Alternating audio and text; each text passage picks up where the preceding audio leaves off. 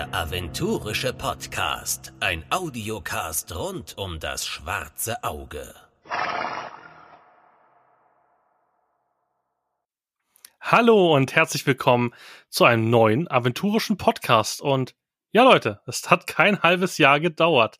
Das Thema ist heute mal ein bisschen spezieller. Ihr wisst ja, dass ich derzeit nicht ganz so zufrieden mit dem Metaplot bin und vor allem nicht mit den Regeln. Sie stehen mir zu oft im Weg und sind mir oft viel zu, ja, genau ist das falsche Wort, sondern man muss gefühlt für alles Abenteuerpunkte opfern, man muss alles irgendwie sich mühsamer arbeiten, dass man so ein bisschen Funkenmagie hat und der eine oder andere, der den Fan-Talk gehört hat, ähm, der übrigens am Dienstag, ähm, dem 18. auch wieder kommt, schaltet also ein, ähm, habt ihr schon gemerkt, ich bin ja gerade auf meinen D&D-Trip und bei bei äh, D&D Deutsch habe ich ähm, gesehen, dass es eine ja eine Conversion gibt für DSA und der Stefan war so freundlich, der Herausgeber dieser dieser coolen ähm, Skriptorium erschienenen PDFs, war so freundlich, mir heute Abend Gesellschaft leisten zu wollen und in Podcast zu erscheinen. Und ich bin sehr gespannt. Steffen, wir haben ein bisschen davor gesprochen. Aber stell dich doch bitte mal den Hörern vor, wer du so bist und was du machst. Ja, hallo Tim. Danke für die Einladung. Ähm, ja, mein Name ist Stefan Urabel, komme aus äh, Klagenfurt, Österreich.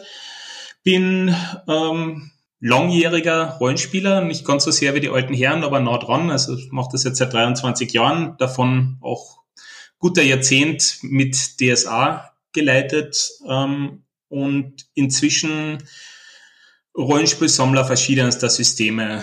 Hab hier 20 Regalmeter an allen möglichen Systemen und Hintergründen stehen, aber bin immer noch ein bisschen in die, die Jugendliebe Aventurien verknallt, wenn man so sagen will. Inzwischen aber, so wie du, vom schwarzen Auge als Regelsystem abgekommen, nach gezeichneten Kampagne, Filiason Saga, allem, was man so machen kann.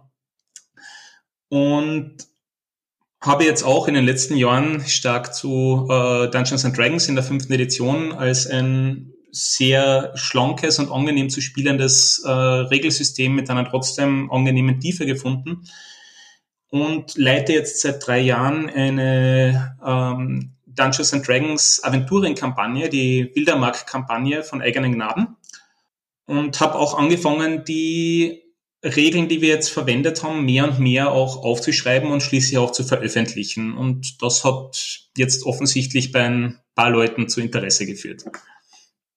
Auf jeden Fall, vor allem weil es ja ähm, wirklich viel Arbeit ist und du dir wirklich, und das finde ich schön an diesen Werken, du gibst dir so Mühe, Aventurien gut abzubilden. Also du versuchst nicht das Power-Level sozusagen von D&D mit rüber zu schieben, sondern ich habe das Gefühl, dass du der DSA sehr gerecht bleiben willst und auch so einer Powerstufe. Ich glaube, dass viele Leute noch immer äh, 3 oder 3.5 und dann Pathfinder, das ja darauf basiert ist, als äh, Richtlinie für ihre Vorstellung von Dungeons and Dragons verwenden. Und äh, 5 ist dort doch deutlich flacher, als es die, die früheren Editionen waren und fühlt sich sehr viel näher an dem an, was viele Leute eigentlich unterm schwarzen Auge verstehen. Natürlich ist das jetzt ein Unterschied. Ich werde nicht äh, irgendein kleines Banditennest in der Kosch mit Stufe 15 Charakteren äh, ausräuchern. Das würde ich aber mit meisterlichen äh, DSA-Charakteren nicht tun, sondern es gibt einfach Abenteuer für gewisse Machtbereiche. Und ähm, ich sage, die unteren Stufen, so eins bis zehn, eignen sich für die üblichen DSA-Abenteuer problemlos und auch darüber hat Aventurien genug zu bieten, wenn man sich so die Invasion der Verdammten des Jahr des Feuers oder äh, jetzt neu die, also neu auch schon wieder ein paar Jahre, ähm, die Klinge der Nacht anschaut, die ja durchaus sehr äh, episch sein können und auch für, für höherstufige TNT-Charaktere durchaus eine Herausforderung bieten können. Und man kann ja vor allem als Meister immer am Power-Level ähm, ja auch schauen. Ich habe jetzt letztens eine Diskussion gehabt, welche Abenteuer ich über Level 15 empfehlen würde bei D&D. Und habe ich auch gesagt, naja, die meisten D&D-Abenteuer gehen auch nur von Stufe 1 bis Stufe 15. Ich habe jetzt, ich wüsste gerade aus dem Stegreif gar keins, was über 15 ist. Selbst Abstieg, ähm, ähm, Abstieg auf Avernus, Abstieg zu Avernus, ich bin mir gar nicht sicher, ähm, hat ja auch nur Stufe 15 am Schluss und da geht ja sozusagen die Hölle von von von von D&D und auch da ist es nicht so. Es gibt gefühlt, ich wüsste, vielleicht kennst du eins, ein D&D 5 Abenteuer der Stufe 20. Ich kannte jetzt, ich würde es keins kennen. Uh, nicht von Wizards of the Coast zumindest. Es gibt in der uh, Dungeon Masters Guild und da über verschiedene Crowdfundings sind uh, explizite Hochstufen Abenteuer veröffentlicht worden, das habe ich schon gesehen, aber von Wizards nicht.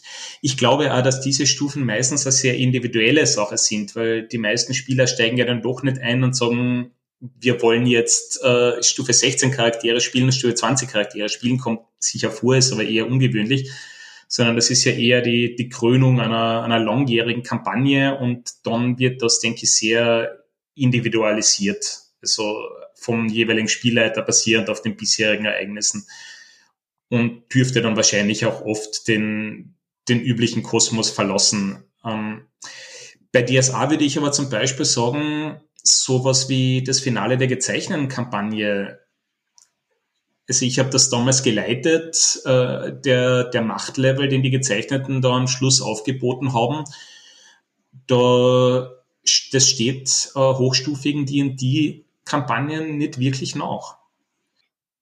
Genau, das gesagt, die, die kommen ja nichts nach, aber das Problem ist, was ich sehe, wir haben solche Kampagnen in DSA 5 nicht.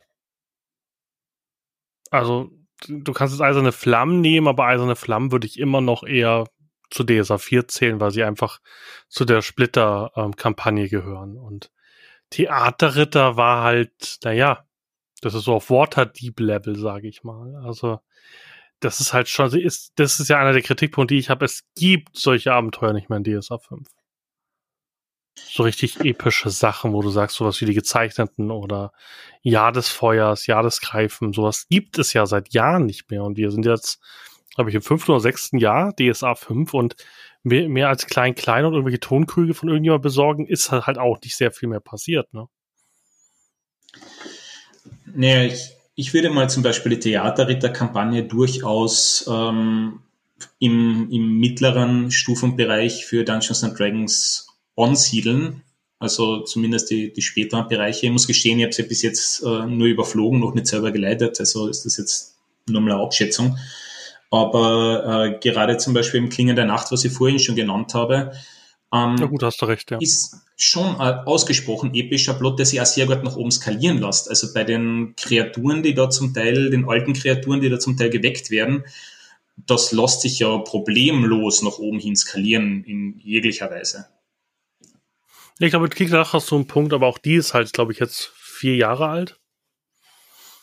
Also auch da ist ja das, das, das, was, das, was mich gewundert hat bei deinen Werken, ist ja auch, dass sie äh, sich ans Power Level angeglichen haben. Ich habe ja schon gefreut, wo ich, wo ich, wo ich die gesehen habe, gedacht mir so, okay, endlich, endlich mal einen gescheiten Magier spielen, aber du hast es sehr gut, deswegen kann ich auch das jedem empfehlen, der, sag ich mal, mit dem Regelwerk vielleicht nicht so zufrieden ist, sich es anzugucken, weil du bist sehr treu der aventurischen Power Levels. Also ich, also du hast ja, du hast ja mehrere Sachen, wir können ja auch mal erzählen, was du alles gemacht hast. Ich habe sie gerade hier ähm, alle offen. Du hast ja einmal Amer äh, amerikanische Widersacher hast du, also aventurische Widersacher, aventurische Monster, aventurische Helden und Aventurien äh, voll Bitterkeit. Das ist, glaube ich, dein ähm, genau Einleitungsabenteuer im Endeffekt für die Regel, ne? Sozusagen von dir geschrieben. Ähm, ja, Vollbitterkeit war ein, ein Wunsch aus dem Tannelorn-Forum damals, als ich die äh, Aventuren Conversion zum ersten Mal vorgestellt habe, ähm, dass man zum Austesten auch äh, ein kleines Abenteuer schon fix und fertig zur Hand bekommt, ähm, ohne selbst Konvertierung anzulegen, anlegen zu müssen. Und es war ein bisschen ein, ein Proof of Concept, also um zu zeigen, es geht. Also es ist nicht nur, nicht nur Theorie, sondern es ist, man kann problemlos ein Abenteuer in Aventuren für D&D schreiben. Und wie gesagt, ursprünglich äh, entstand das Ganze unserer Wildermark-Kampagne und wer das, wer diese Kampagne kennt, weiß, das ist ja mehr, mehr Game of Thrones in Aventurien äh, als irgendeine völlig überladene Fantasy. Also das ist relativ boden, bodenständig sogar mit viel Diplomatie ähm, und vor allem menschlichen Gegnern in, in weitem Ausmaß. und das funktioniert trotzdem ziemlich gut. Also wir, äh, wir bewegen uns im Bereich, also wir haben begonnen mit Stufe 2 Charakteren, sind inzwischen bei Stufe 9 angekommen. Und es funktioniert eigentlich immer noch sehr gut, vor allem weil man ja auch menschliche Gegner noch oben skalieren kann. Das, äh, es muss ja nicht jeder Gegner, jeder, der nur weil er ein Mensch ist, auf, auf Stufe ein Halb oder ein Viertel dahin vegetieren. Man kann ja ähm, das Ganze auch sehr gut skalieren, indem man einfach höherrangige ähm, menschliche Gegner auch aufstellt und dann fühlt sich die ganze Welt auch gleich ganz anders an. Und Aventurien bietet für sich auch sehr viel Möglichkeiten für epische Fantasy. Also es reicht schon einmal einen, einen Dämonenbeschwörer in ein Abenteuer hineinzutun, dann schaut das Ganze schon ganz anders aus. Und weil du gesagt hast, du wolltest wirklich hochrangige äh, Kreaturen, äh, oder, oder hochrangige Herausforderungen, wo man sich als Magier mal richtig austoben kann. Ich habe jetzt gerade hier das aventurische Pandemonium neben mir liegen für noch ein paar zukünftige Erweiterungen. Und wenn man da jetzt auf äh, Jonaho, äh, Kamot oder ähnliche Kreaturen aufsetzt, ähm, dann wird das schon sich definitiv in den hohen Stufen abspielen. Stefan, du, du, das mit dem Abenteuer ist mir jetzt klar, aber wie hast du es jetzt hingekriegt, dass sich ein Magier wie ein Magier anführt und ein Geweihter wie ein Geweihter? Weil das müssen ja Sachen gewesen sein, die durchaus schwierig gewesen sind, weil Geweihte gibt es zum Beispiel ja nicht bei ähm, D&D und auch Magier funktionieren ja grundlegend ein bisschen anders wie, wie in DSA. Wirst du dich da dem Thema denn genährt? Um, ähm, die Magier und Geweihten waren definitiv die größte Herausforderung. Es ist schon klar, ein, ein, Krieger ist prinzipiell einmal ein Krieger in jeder Welt. Äh, da, die ändern sich nicht viel. Das Magiesystem ist natürlich deutlich als anderes. Um, ähm, D&D kommt da aber bis zu einem gewissen Grad durchaus schon entgegen. Es gibt im, äh, im Dungeon Masters Guide äh, schon die Option, anstatt der äh, Spellslots, der ähm, Spruchgrade, ähm, Zauberpunkte zu verwenden. Das ist schon eine optionale Regel, die in D&D selber drin ist. Die habe ich sofort, die, die habe ich direkt übernommen. Dann habe ich mich bemüht, dass die Zauber äh, angeglichen werden. Also Zauber, die in DSA definitiv nicht existieren, sind rausgeflogen ähm, und die Verfügbarkeit der Zauber für die Hast du da mal ein Beispiel, welche Zauber rausgeflogen sind und warum? Ähm, zum Beispiel habe ich äh, Zauber rausgeworfen, die äh, Elementare binnen äh, einer Kampfrunde und nur für einen Kampf schnell beschwören und habe sie durch einen eigenen Zauber ersetzt, der bisschen mehr zu den rituellen, ähm, zur rituellen Elementarbeschwörung in DSA passt. Oder äh, Teleport-Zauber auf niedrigen Stufen habe ich zum Beispiel rausgeworfen, weil der Transversalis existiert zwar in Aventurien, ist aber äh, deutlich weniger verbreitete äh, Kraft und gerade in DSA 5 nach den Ereignissen der gezeigten Kampagne meines Wissens sogar reglementiert. Also steht der eigentlich nicht jedem, äh, jedem kleinen Zauberer jetzt zur Verfügung. Insofern habe ich die jetzt aus den, aus den Standardlisten rausgenommen. Mhm. Ähm, und dann ist es natürlich noch eine Frage der, der Klassen. Ähm, ich habe die Gildenmagier, Druiden und Hexen und auch die äh, Geoden als Varianten der Druiden und auch die Scharlatane als äh, neue Klassen, wirklich nicht nur als Variante oder äh, eingebaut, sondern habe neue Klassen gebaut, die zwar auf bestehenden D&D-Klassen basieren, äh, sich aber in einige Bereiche sehr drastisch davon unterscheiden. So war gerade beim Gildenmagier die neuliegendste Klasse wäre natürlich der Magier bei Dungeons and Dragons. Ähm, allerdings die klassische Dungeons and Dragons Magie, die vankianische Magie mit der Vorbereitung der Zauber jeden Tag, die hat einfach nach Aventure nicht reingepasst. Also habe ich als Basis äh, nicht den Magier genommen, sondern einen Zauberer, mhm. der mit seiner, der erstens einmal fixe Zauber lernt und zum zweiten mit seiner Metamagie und der Manipulation der Zauber sehr gut zum Güldenmagier in Aventurien gepasst hat, der ja, der genau das auch macht, dass er die Reichweite, die Dauer etc. von, von Zaubern modifiziert. Mhm. Ähm, also habe ich den Zauberer genommen und dann in die Richtung des DSA-Magiers weiterentwickelt. Genauso ist der Druide bei D&D ja eigentlich ein äh, sehr stark auf seine Gestaltwandlung fokussiert, die in der Form in Aventuren nicht existiert. Also habe ich den, den Druiden als Natur- und Beherrschungszauberer neu gebaut. Ähm, die Hexe natürlich ebenso mit ihren Flugfähigkeiten. Also die musste natürlich auch ausbalanciert werden. Die ist jetzt sehr stark auf, äh, sie, sie hat Fähigkeiten durch ihren Vertrauten, hat die Möglichkeit zu fliegen, ist dafür bei ihrer Zauberei ein bisschen stärker eingeschränkt. Aber da, also diese Spezialdinge wurden alles in eigene Klassen bei den Zauberwirkern umgesetzt. Ähm, bei den das heißt, du hast dich so ein bisschen an den Archetyp ein bisschen orientiert. Das heißt, du kannst jetzt nicht sozusagen einen äh, tulamidischen Magier bauen äh, mit D&D, sondern du hast sozusagen einen Archetyp erstellt, an dem man sich orientieren kann, sozusagen. So ist das glaube ich, mehr die Logik, oder? Ähm, prinzipiell ja. Also prinzip, äh, durch das Klassensystem ist D&D natürlich generell nicht so frei wie DSA. Das ist einfach so, das lässt sich ja nicht ändern, ist ja durchaus so gewünscht, weil es einfach eine viel schnellere und übersichtlichere Charakterbau erlaubt, ja.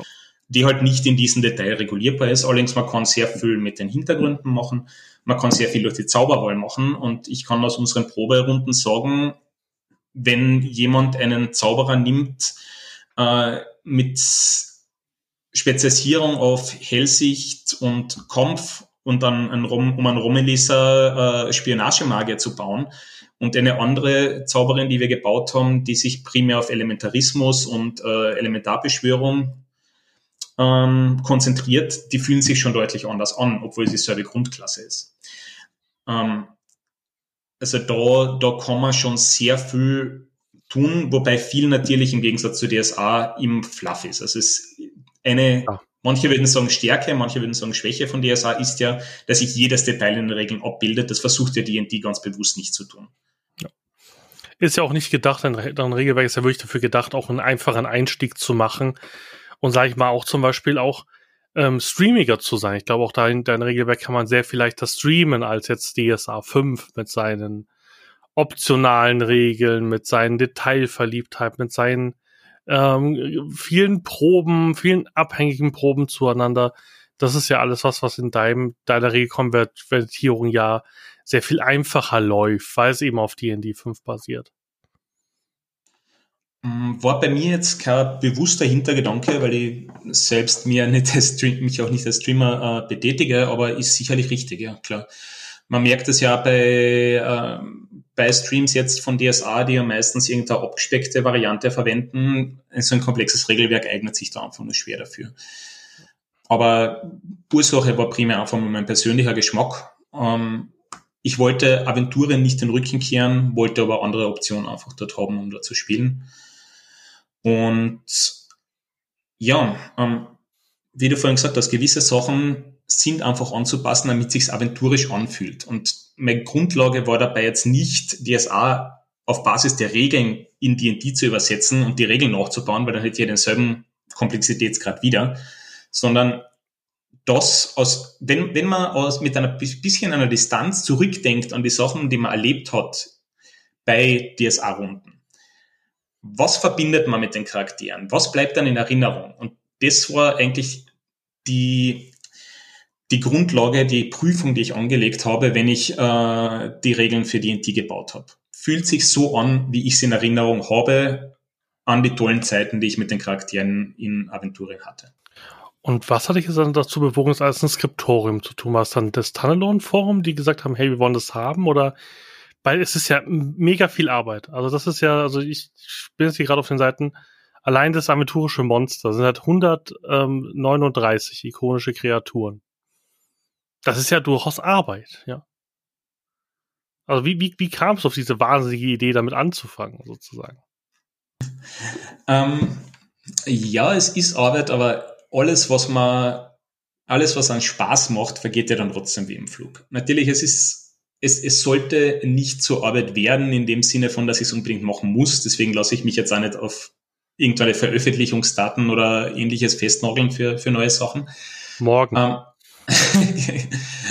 gut, für den Podcast morgen, aber da nageln wir dich fest, nicht mich.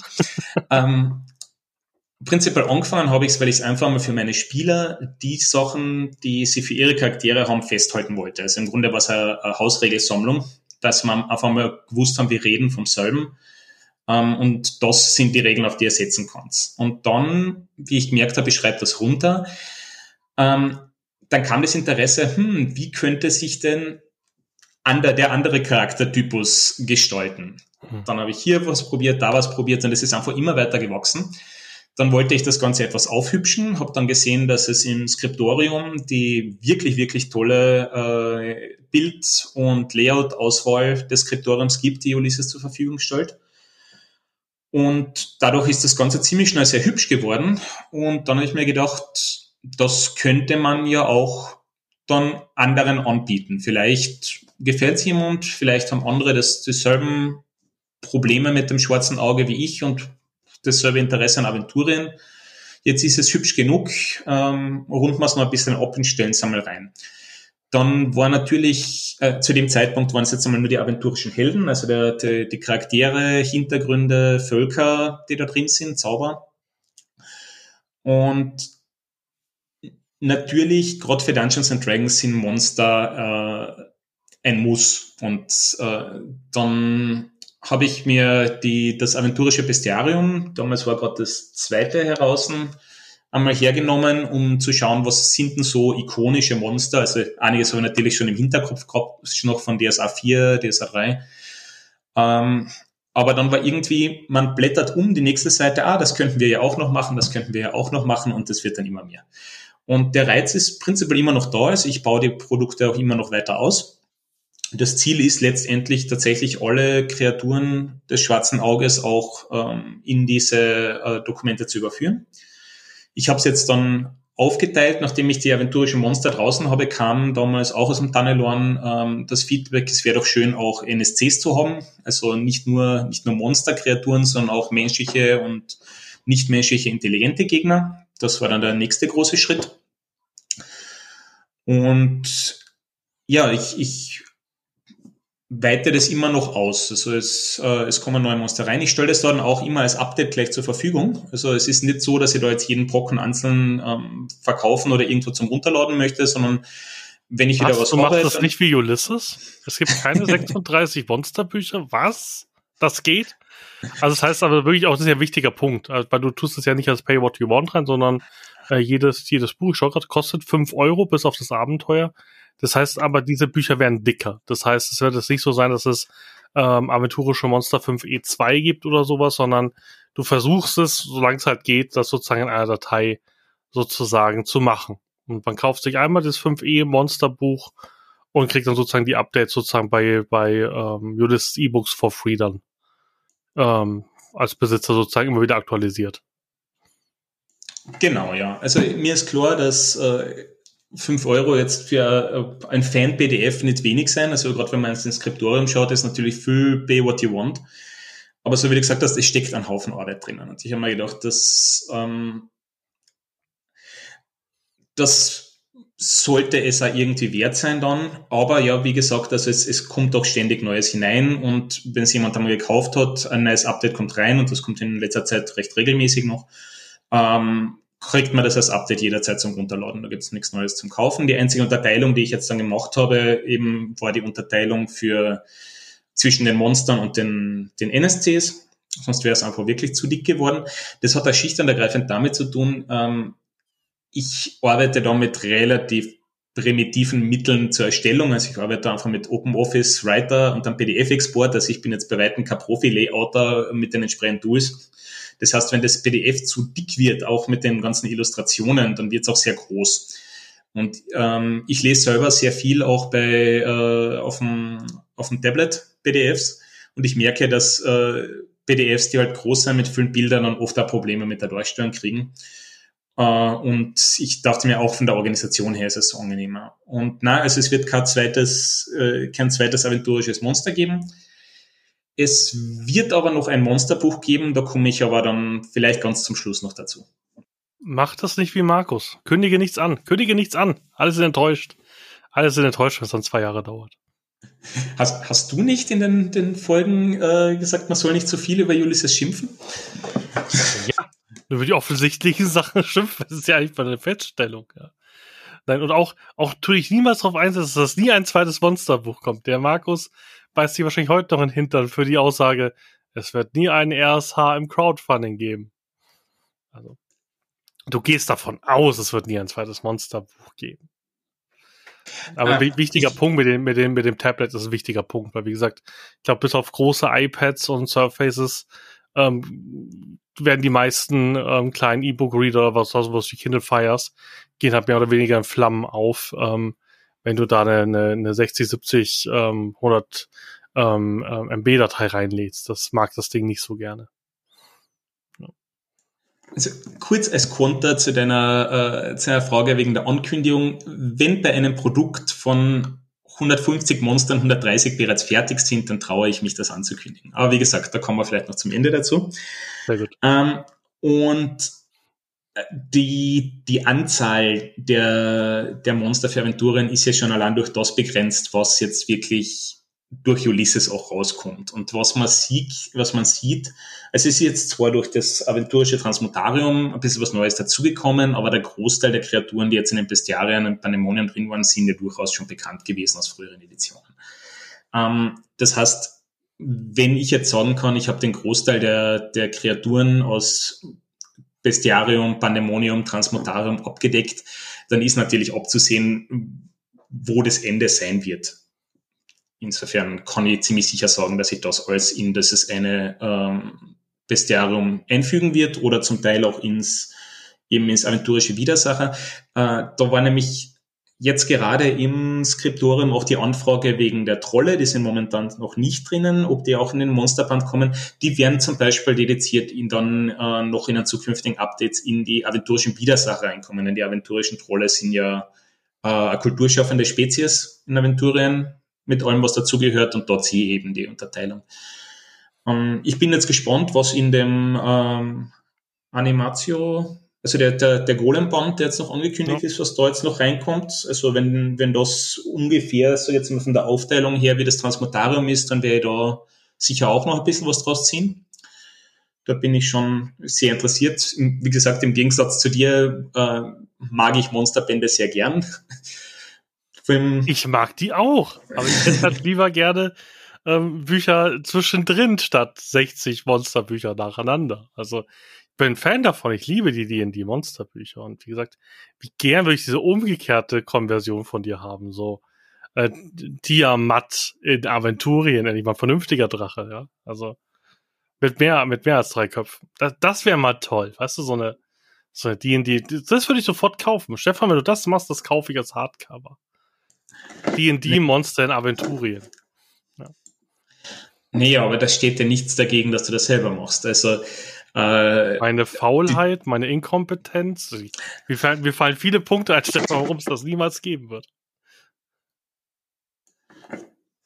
Naja, man könnte ja, aber für Tiamat liegen ja die Regeln vor. Das heißt, man müsste sich ja nur mal überlegen, was passiert, wenn ich dieses Monster jetzt auf Garrett loslasse.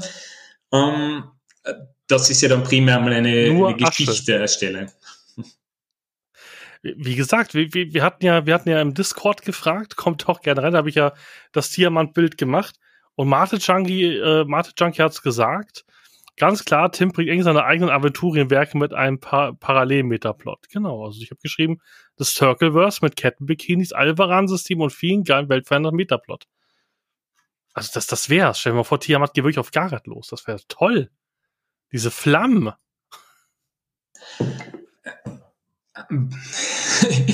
ich. Ich stelle ich, ich stell mir dann immer Stefan vor, ich stelle mir dann immer vor, wie, wie, wie, wie, wie, wie die, wie die, ähm, wie die mächtigsten Magier von Aventurien so ihr, ihren Stab und Tiamat einfach einmal Feuer drüber laufen lassen. So, okay, Magierakademie neu besetzen, ja. Das wäre schon lustig. Ich finde, das spricht prinzipiell einfach nichts dagegen. Ich muss auch sagen, äh, ich habe hier sehr, sehr viele Rollenspiele stehen. Und ich denke mir, wenn ich in Aventurien spielen will, dann will ich in Aventurien spielen. Deswegen tue ich es da. Wenn ich, äh, ich habe hier allein für D&D, glaube ich, 20 verschiedene Settings stehen, habe mir auch eigene Settings gebaut für unsere Kampagnen. Deswegen ist für mich der Reiz in Aventurien ja vor allem Aventurien zu bespielen und nicht das völlig zu verändern. Wenn man jetzt natürlich beständig sich auf diese eine Welt konzentriert, dann äh, hat es natürlich einen gewissen Reiz, äh, dann auch Elemente von anderen Sachen einzubringen oder es, es stark zu verändern.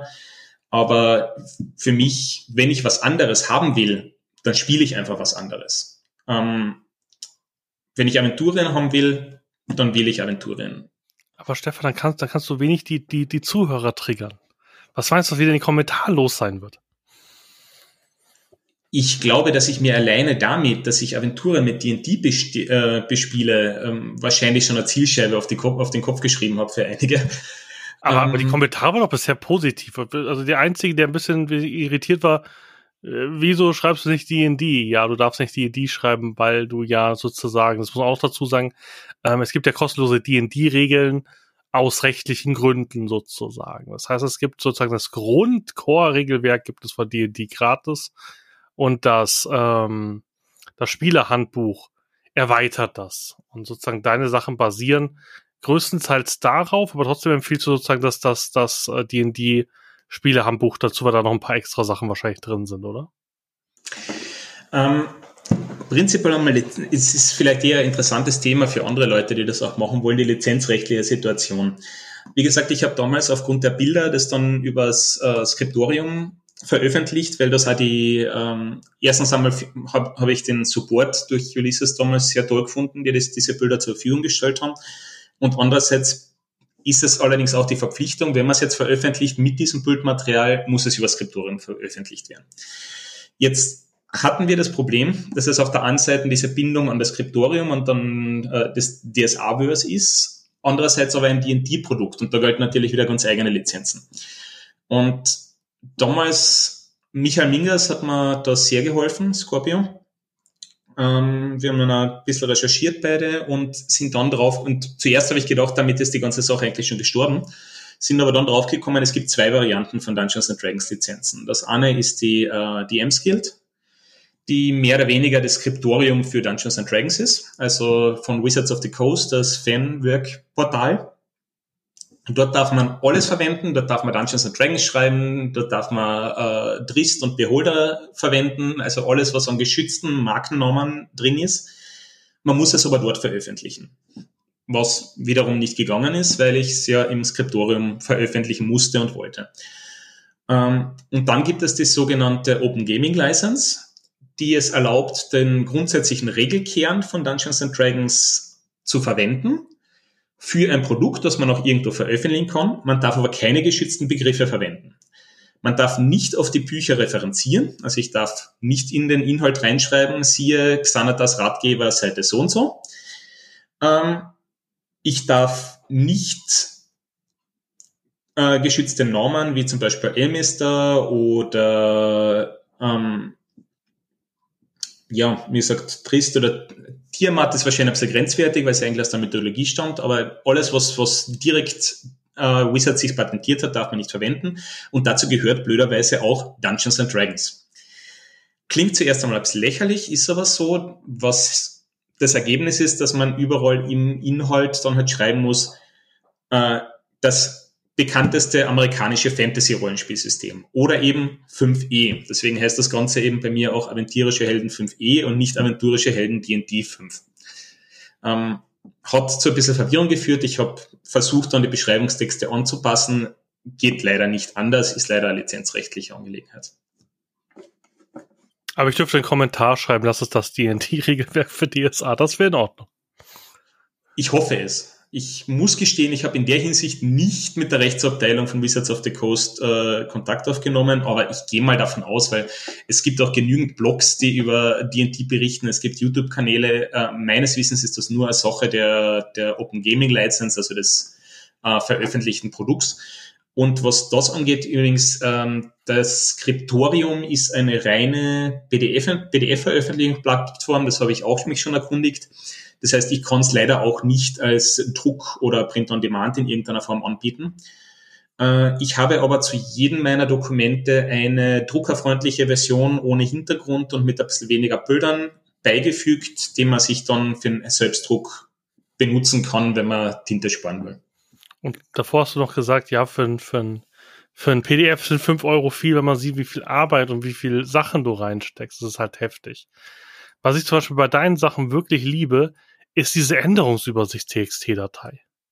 Auch das fehlt mir zum Beispiel bei Ulysses vollständig, wo ich sage so, ja, was hat sich denn jetzt geändert? Oder was, was, was sind die Changelogs? Das finde ich wahnsinnig gut, dass du ja da auch die Arbeit machst und es auch reinschreibst.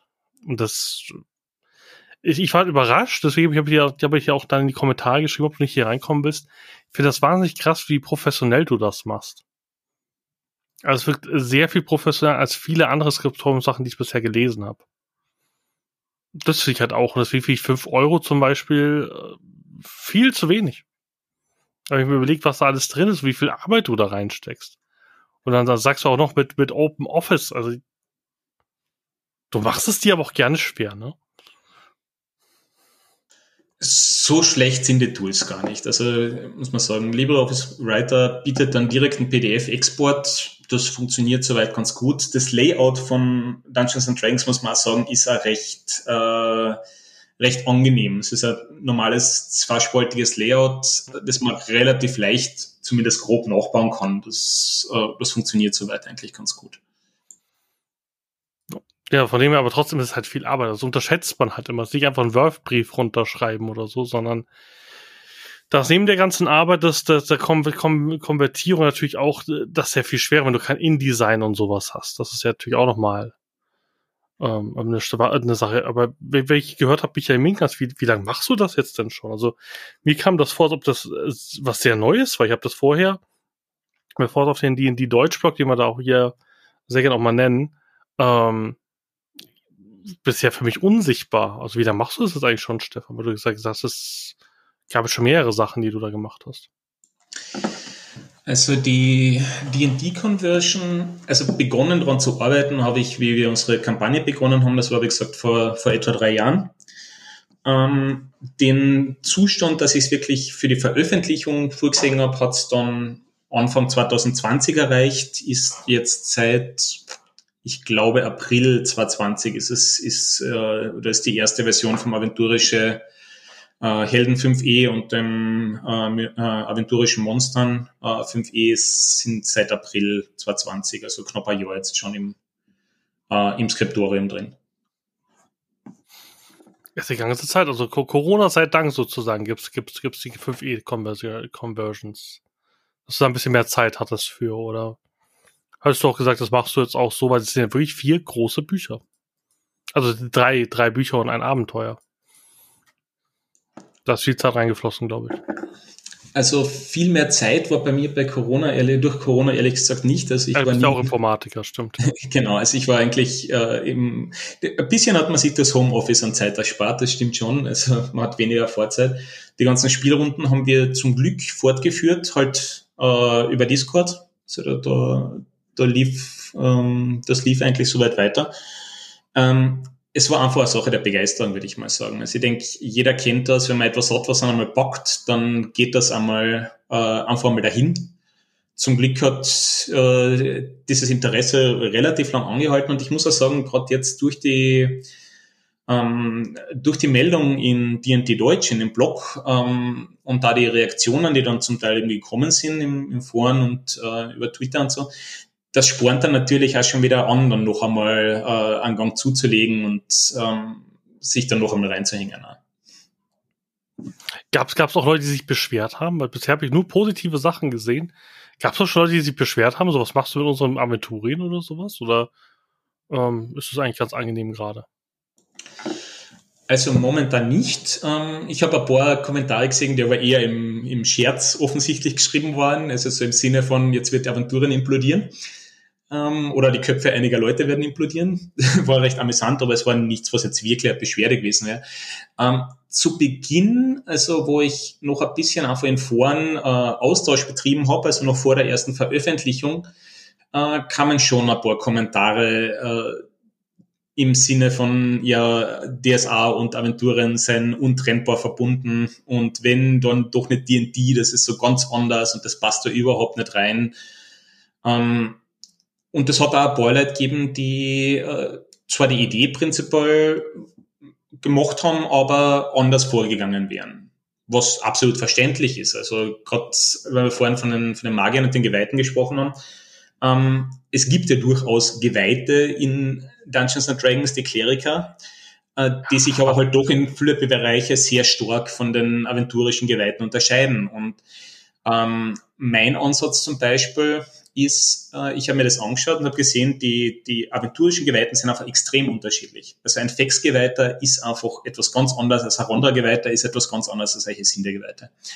Ja. Und insofern habe ich dann gesagt, das wird sich nicht machen lassen, die jetzt alle als Subtypen derselben Geweihtenklasse oder Klerikerklasse oder was auch immer abzubilden. Ja, aber der Kleriker ist ja auch mehr so ein Kampfpriester, mehr oder weniger. Also genau, am ehesten kommt er wahrscheinlich noch ein Chor oder ein Rondra Geweihten nahe. Hatte ich auch zuerst gedacht, bis ich dann bemerkt habe, eigentlich noch näher an denen sind eigentlich die Paladine. Und äh, deswegen sind jetzt zum auch. Beispiel die Chor, Rondra und die ge äh, geweihten Golgariten mhm. sind bei mir Subklassen des Paladins. Der, äh, ja. der Fexgeweihte, den habe ich als Variante, also als, als eine umgebaute Klasse ähm, des Schurken aufgebaut, verständlicherweise. Die äh, die Hessinde-Geweihten zum Beispiel und äh, Nandus-Geweihten sind äh, bei mir Varianten des Barden, weil ich äh, gesagt habe, viele, viele Sachen kommt man drauf, dass es recht gut passt, wenn man einfach nur die Benennungen zum Beispiel verändert. Also ähm, die, die Inspiration des Baden und äh, ein göttliches Mirakel, das Hesindes, das dann äh, plötzlich eine Erkenntnis kommen lässt, sind regeltechnisch und vom Effekt her äh, eine wahnsinnig ähnliche Sache. Und damit hat man einen Unterstützungszauberwirker äh, oder Wunderwirker in dem Fall, der umgerüstet ist, nur leicht bewaffnet, aber andere mit seinen Fähigkeiten verstärken, erleuchten und ähnliches kann. Dann habe ich natürlich entsprechend die Zauberlisten noch angepasst. Also es äh, äh, Hesinde Geweihter ist jetzt nicht auf einmal äh, der, der singende äh, Bade oder verwandelt sie in einen Tyrannosaurier, das sicherlich nicht. Also die, das wäre äh, cool, das würde ich haben. naja, es gab bei, äh, bei Aventuria haben sie natürlich nicht den Mörderstorch drin gehabt für die Bereingeweihten. Mhm. aber es hindert dich ja nicht daran. Also äh, die, die Modifikation ist ja dann sehr einfach. Also dann die, den Spruch einfach hineinzugeben. Hier bei meiner Conversion, wie du sagst, der, der Hauptzweck war, äh, nahe am aventurischen Gefühl zu bleiben. Und das heißt natürlich, die, die Liste der, der auswählbaren Zauber, also der Wunder der Hesinde-Geweihten, ist natürlich stark auf Hellsicht, Erkenntnis und ähnliches aufgebaut. Na klar. Ähm, die Firun und Ifien-Geweihten zum Beispiel sind äh, eine Ableitung der, des Waldläufers, weil mhm. es einfach deutlich mehr Sinn gemacht hat, als vom, vom Kleriker auszugehen. Und so habe ich, hab ich versucht für jeden Geweihten eine Rolle, äh, eine, eine Basisklasse zu finden, die, die dann angepasst wurde, die einfach dem Spielgefühl und dem Platz in der Runde für diesen Geweihten einfach entspricht. Äh, was ich aber zugeben muss, das ist eine, ja. sehr coole Erkenntnis, also auch mit den Geweihten, weil wie gesagt, wir, wir sehen ja die Geweihten so als Einzelne, wenn man sich dann die einzelnen Kirchen anguckt, können sie unterschiedlich eigentlich gar nicht sein, ja. Was ich eingestehen muss, was nicht drinnen ist, sind die Zageweiten. Das, ähm, ich habe es versucht, ich habe es tatsächlich versucht und wenn jemand da wirklich eine Erkenntnis hat, wäre ich sehr neugierig. Aber Dungeons and Dragons ist nun mal, biegt man es wie man es will, äh, ein konfliktorientiertes System. Ähm, Vor allem ganz ehrlich, wie viele Leute spielen in Zageweite? Mehr als Prozentual. Ja, aber was, was, was willst du mit den Zageweiten machen? Soll er die ganze Zeit sagen, nein, wir schlagen diesen Goblin nicht. Frieden, Leute, Peace. Also manche Klassen oder manche Sachen verstehe ich in auch nicht. Wo ich merke so, warum zum Teufel will man in einem Konflikt-Rollenspiel solche Charaktere spielen? Das kann doch keinen Spaß machen.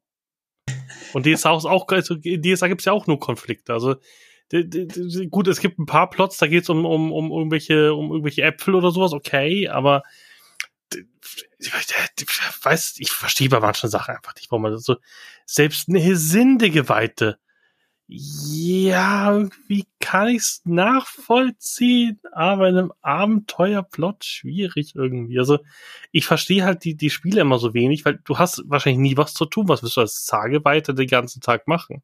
Im normalen Abenteuer. Das das verstehe ich, äh, ich verstehe das absolut. Also ich habe das ja durchaus schon erlebt. Ist ja nicht eine Zageweite. Es gibt ja in DSA durchaus noch andere Charaktere, wie jetzt äh, eine Charizard, eine Steiertänzerin oder einen Händler, die jetzt definitiv nicht den Drachen töten werden. Aber das ist für mich dann immer eine Frage einfach, ähm, was will man in der, in der Kampagne, in dem Abenteuer machen? Ähm, wenn ich weiß, dass meine Gruppe aus solchen Charakteren besteht, dann werde ich zum Beispiel eher Abenteuer machen, die sich auf sozialen Wege oder durch Schurkereien oder durch äh, Tricksereien und Listen lösen lässt und nicht durch Kampf. Allerdings wiederum, also für DSA finde ich das durchaus einen legitimen Weg. Ich würde jetzt, wenn ich solche, ich, ich habe auch solche Abenteuer schon gespielt, jetzt nicht unbedingt nur in Aventurien, aber auch in anderen Systemen. Ich würde zum Beispiel für sowas aber eher Fate nehmen und nicht unbedingt Dungeons and Dragons. Hm. Man kann natürlich auch in Dungeons and Dragons Abenteuer spielen, die eher äh, sozial orientiert sind oder, äh, oder eher mit, mit Schleichen auskommen und, und keinen einzigen Kampf drin haben. Allerdings, wenn man jetzt nur so eine Abenteuer spielt, dann werden die typischen Dungeons and Dragons Klassen einen Großteil ihrer klassengegebenen Fähigkeiten niemals nutzen können. Weil okay. einfach das System so aufgebaut ist, dass die Fähigkeiten, die ich bekomme, bei jeder Klasse, vom Schurken bis zum, äh, bis zum Paladin, ähm, irgendwo in einen Konflikt einen Nutzen haben und die haben ja auch den Vorteil, dass sie, äh, dass damit jede Klasse auch ihren Nutzen in einer Konfliktsituation hat, weil der, der Preis der andere. Ich hatte durchaus schon Gruppen mit an Chorgeweihten und an äh, und eher eher weniger kampflastigen Charakteren.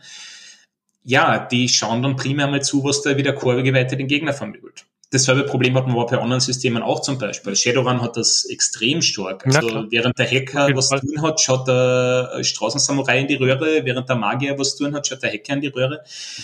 Das ist ein Problem, das D&D dadurch umgeht, dass sie sagen, wir haben ein Grundthema, dieses Grundthema ist der Konflikt, ist der Kampf D&D 5 erlaubt im Gegensatz jetzt einmal zum Beispiel zum, zum Vierer eh schon sehr viel drumrum auch. Also das Vierer war ja wirklich das optimierte Konfliktsystem, was viele ja auch durchaus drum geschätzt haben. Aber findest du, D&D ist wirklich so konfliktlastig? Also du kannst doch da, das kommt doch auch, auch immer auf den Spieler an. Also ich kann Rollen spielen in DS, in, in D&D 5 genauso gut, wie ich es in DSA kann gut, ich habe jetzt nicht so viele ähm, Fertigkeitswürfe, wo ich sagen kann, ja, ähm, ist das jetzt Taschen, äh, ich weiß gar nicht, so lange jetzt kein DSA mehr gespielt, ist das Taschendiebstahl oder ist das vielleicht doch irgendwie Ablenkung oder ist das eine Wahrnehmungsprobe?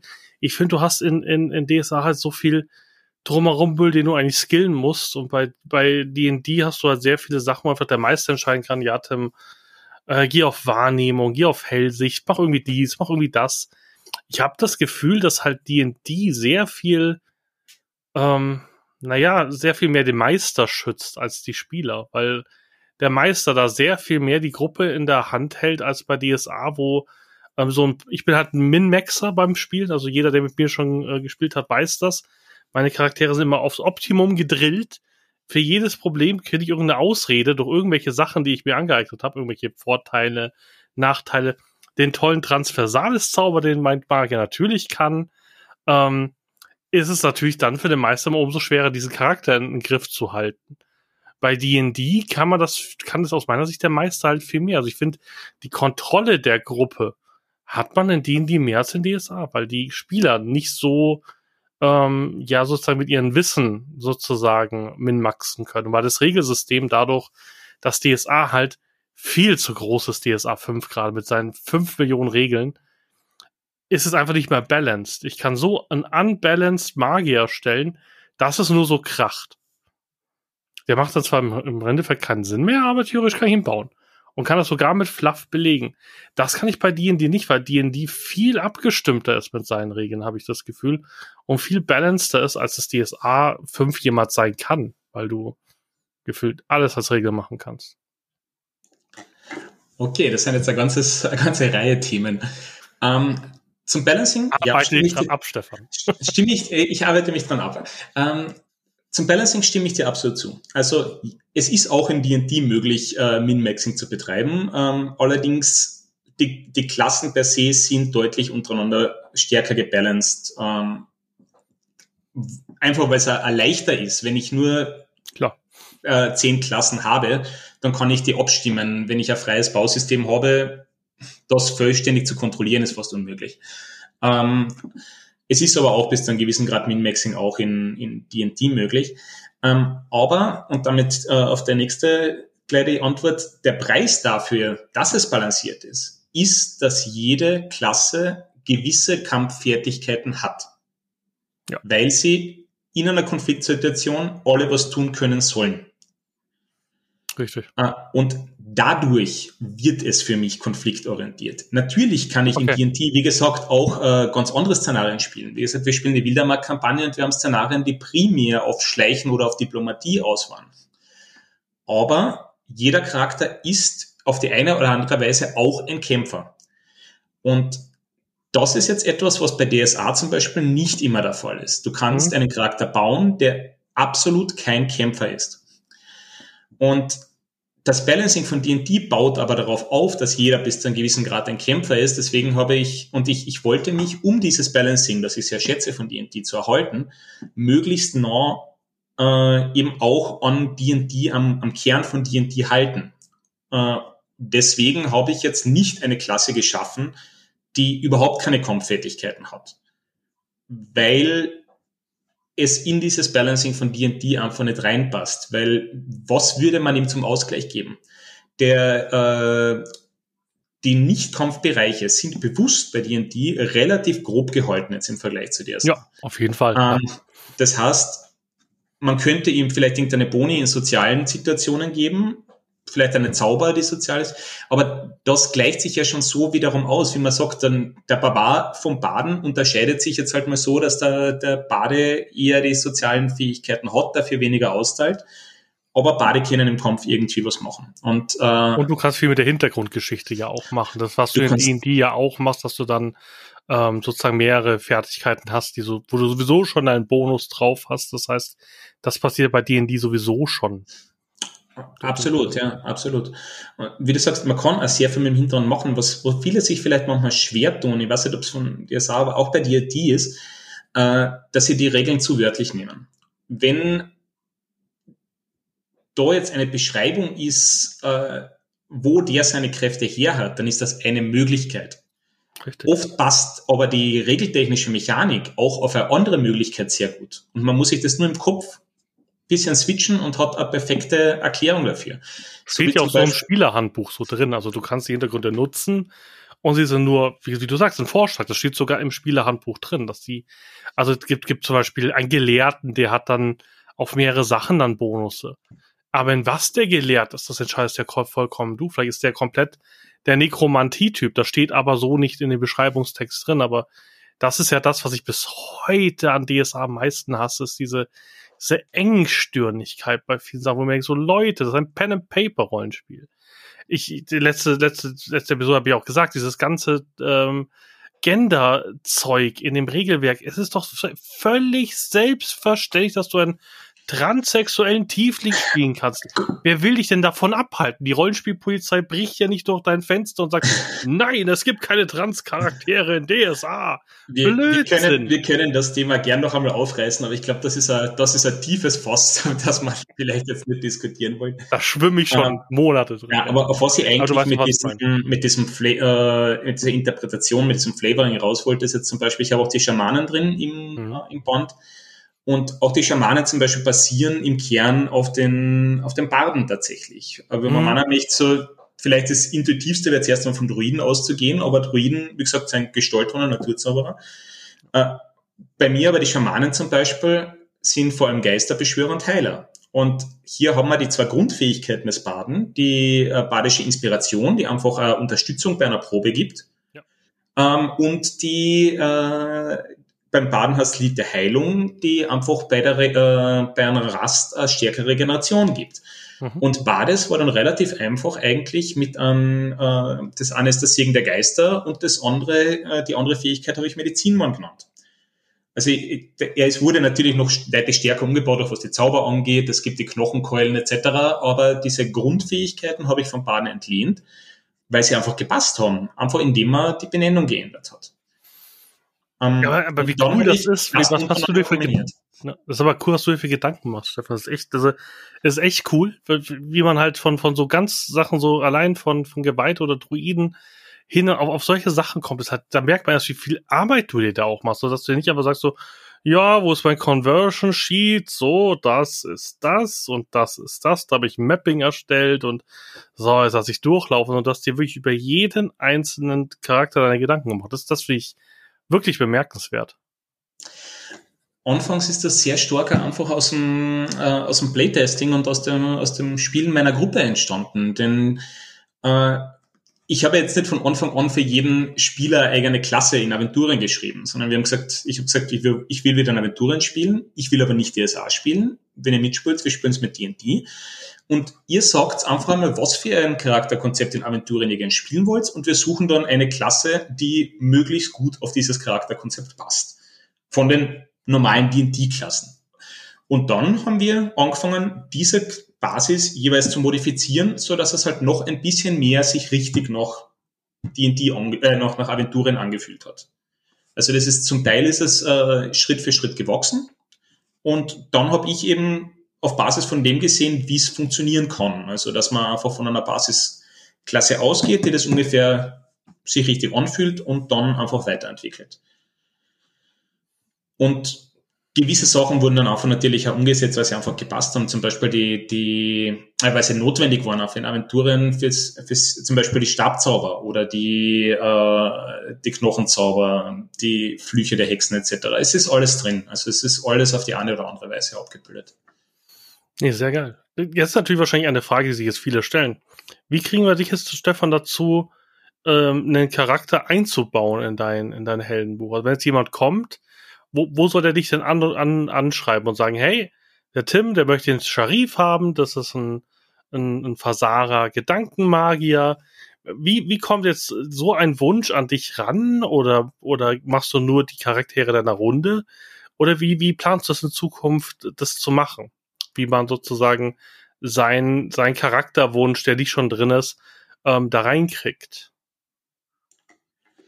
Also, wenn's Fragen gibt, wenn jemand nicht weiß, wie er sein Charakterkonzept bauen kann, dann können wir das gern, äh, kann man es entweder als Kommentar zum Produkt dazu schreiben oder auch jetzt im, äh, im Discord des Aventurischen Podcast oder im Tannelorn, noch besser. Also im Tannelorn habe ich im D&D-Bereich einen eigenen, äh, einen eigenen Bereich, wo man diese Fragen gerne stellen kann. Ich würde aber allgemein natürlich das dann bitten, nehmt euch das Dokument, schaut einmal, was schon drin ist. Es ist wirklich sehr viel schon drin. Also den, den Versager Gedankenmagier kriegen wir sicher schon mit dem hin, was drinnen ist. Stefan, du musst das klüger machen. Sag, du hast Patreon und ab, ab Tier 2 haben wir seinen Charakter kommentiert bekommen. Mach doch Geld, das Junge. Will ich, das, das will ich explizit nicht machen, weil es eben dann, weil es dann eben Arbeit wird. Also das, das ist dieses, dieses Problem, wie du selber sagst, wenn man dann zu viel verspricht. Ähm, dasselbe ist zum Beispiel auch für, wenn jemand einen Charakter baut äh, und mir den schickt und die dann in einer Sammlung aufnehmen kann, freut mich das sehr, weil es kann natürlich auch schon die Frage, äh, kann man vielleicht äh, Archetypen zur Verfügung stellen, fix und fertig gebaute Charaktere. Ist etwas, was bei mir auf der To-Do-Liste draufsteht, was aber natürlich auch immens auf, äh, aufwendig ist, weder selbst, selbst bei D&D noch, bei DSA wäre es noch extremer, aber selbst bei D&D, wenn ich einmal 20 Charaktere bauen will, das dauert einmal eine Zeit. Und die, die Zeit stecke ich momentan zum Beispiel einfach lieber in andere äh, Projekte, die, die vielleicht mehr Leuten nützen. Wenn aber jemand Lust hat, seinen Charakter an mich zu schicken und bereit ist, dass wir die dann einmal äh, irgendwo als Bundle ähm, gratis zum Beispiel zur Verfügung stellen, wäre das sicher vielen Leuten geholfen. Was ich mir schon überlegt habe, ist die, äh, die ikonischen DSA 5 Charaktere mal zu konvertieren und ähm, es äh, zum Download anzubieten. Also ist Geron, Geron Wittmenwacher. Weisemacher. Äh, Weisenmacher, genau. Also dann die, die Hexe, die Elfe, den, den Zwerg, die Torwallerin. Also ähm, Pardona, Pardona. Gut, was hat Pardona für einen Herausforderungsgrad? Das können wir jetzt mal nachrechnen. das, die ist wohl kein Spielercharakter, aber die, die könnte man wahrscheinlich irgendwo dann so im, im 25er Bereich. Aber Widersacher rein, so als, ja, als, als, als, heftiger Ober. Als mhm. ja. Nein, es, es gibt noch viele Baustellen, die er gern verfolgen wird. Also wie gesagt, bestimmte äh, Charaktere, gerade NSCs zu machen, ist natürlich ein Thema, wobei man gedacht habe, es ist momentan wahrscheinlich mehr Leuten geholfen, wenn ich zuerst mal möglichst viel generische äh, Profile anbiete. Da möchte ich jetzt zuerst einmal dann die nichtmenschlichen Rassen, also die, die Echsenmenschen, die aquatischen Rassen, die Trolle. So, so der, typische, N, der, der, typische NST, den du heute in Abenteuer verwendest, was weiß ich, ein Goblin, ein Troll und solche Sachen. Genau. Also, wo, wo halt auch vorkommen, öfters in Aventurien. Ja. Genau, viel ist da eh schon jetzt drin im Aventurien wieder so, also Orks, Goblins, äh, Menschen natürlich, Elfen, Zwerge, Shakagra, die Dunkelelfen sind schon drin. Ähm, ich habe dann auch versucht, von jeder, jedem Volk äh, nicht nur ein Profil reinzutun, sondern gleich mehrere und jedes davon in äh, zwei bis drei äh, verschiedenen ähm, Erfahrungsstufen. Also es ist zum Beispiel jetzt nicht einfach nur der Ork drin, sondern es ist Orkjäger, erfahrener Orkjäger, Orkjäger-Veteran, mhm. Orkkrieger, äh, erfahrener Orkkrieger, Elite-Orkkrieger, Orkhäuptling, Orkschamane, Orkmeister-Schamane. Ist alles, ist schon in der Form drin, weil ich mir denke einfach, man braucht einfach in unterschiedliche Situationen unterschiedliche Profile, um eben auch das Ganze skalieren zu können auf verschiedene Gruppen. Ja.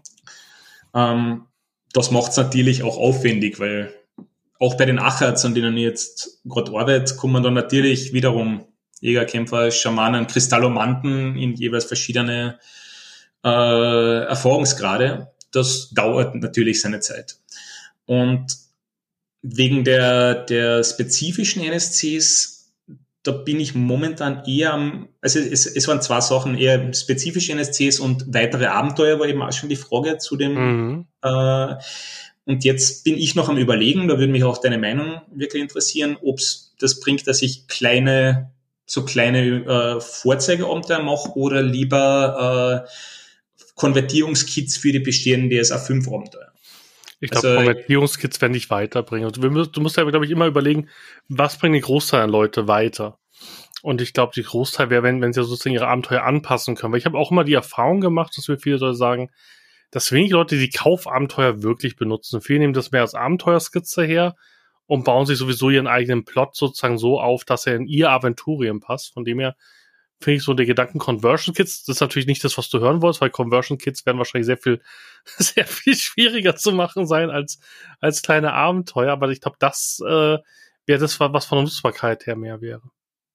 Mm, ich würde nicht einmal sagen, dass es mehr zum äh, mehr Aufwand ist, weil die Regeltexte sind doch sehr, sehr strukturiert, sage ich einmal. Ähm, wirklich Abenteuer im Fließtext zu schreiben, ich glaube, wer das nie gemacht hat, unterschätzt das. Also was das es ist eine Sache, ein Abenteuer als Notizen für sich selbst und für die eigene Gruppe einfach niederzuschreiben, ein Abenteuer so niederzuschreiben, dass es wirklich äh, von jedem gespielt werden kann, äh, ist eine ziemliche Herausforderung. Da gibt's auch von, von System Matters äh, ein Buch Abenteuer stellen und da dazugehörige Podcast-Reihe, die ist da definitiv wert, einmal reinzuhören, wenn das interessiert. Ähm, insofern, Conversion Kits sind wahrscheinlich recht gut machbar, weil ich ja eigentlich nur die, die primär die Profilwerte rausholen muss, die ich ja dann auch zum Teil auch gleich in die Monsterbände übernehmen kann. Also wie gesagt, ich will, mich jetzt nicht auf ein Veröffentlichungsdatum festlegen, aber ich werde mal, äh, ich werde mal wahrscheinlich klingende Nacht und eventuell Unheil über Arivor im, ins Auge fassen, weil sie Bade, denke ich, für D&D ganz gut passen. Du hast, glaube ich, Bade schon gespielt, oder? Bade? Be beide, Verzeihung. Ach so, ach so, ja. Ich dachte, ich habe ich gespielt, Magier gespielt. Nein, Na, ähm, beide. Gelesen habe ich sie, gespielt habe ich nur Arivor. Okay. Genau. Haltest du Arivor für D&D tauglich? Ja. Also ohne die Metaplots zu spoilern, aber jo. Ja, also für das, was zum Vorschein kommt, denke ich. Äh es, ist, es ist nicht ohne Grund einer meiner absoluten Lieblingsabenteuer. Also von dem her, das, das lässt tief blicken, ja. Ja, also ich denke, die die werde ich mir mal, mal näher anschauen in den nächsten Monaten und damit vielleicht mal beginnen. Vor allem, sie sind relativ abgeschlossen. Das ist ein, ein Vorteil für sich. Ähm, wenn man sowas wie die Theaterritter angeht, dann müsste man natürlich, wenn, dann gleich alle Teile ja. machen. Was ja schon, wie man sieht, schon für Ulysses ein Problem ist. Also wenn einmal drei Teile von einer Kampagne heraus sind und dann vergeht es wieder ein Jahr, bis der, bis der nächste Teil kommt. Und das ist natürlich bei einer Konvertierung dasselbe Problem. Deswegen werde ich mich eher einmal auf einzelne abgeschossene Abenteuer wahrscheinlich konzentrieren und für die einmal was rausbringen, dass man es halt gleich nutzen kann. Siehst Stefan, ich habe mich schon so drauf gefreut, ich bin sehr enttäuscht. Ich dachte, du machst jetzt ein Abenteuer DSA X D&D 5 oder sowas. Also ähm, ich weiß nicht, es gab bestimmt, eine, es gab bestimmt ein DSA-Abenteuer, wo man in Borons Hallen gegangen ist dass, dass, dass sich damit mit Abstieg äh, nach Avernus einfach so überschneidet, so paralleldimensional. Das wäre, ach, wäre das schön.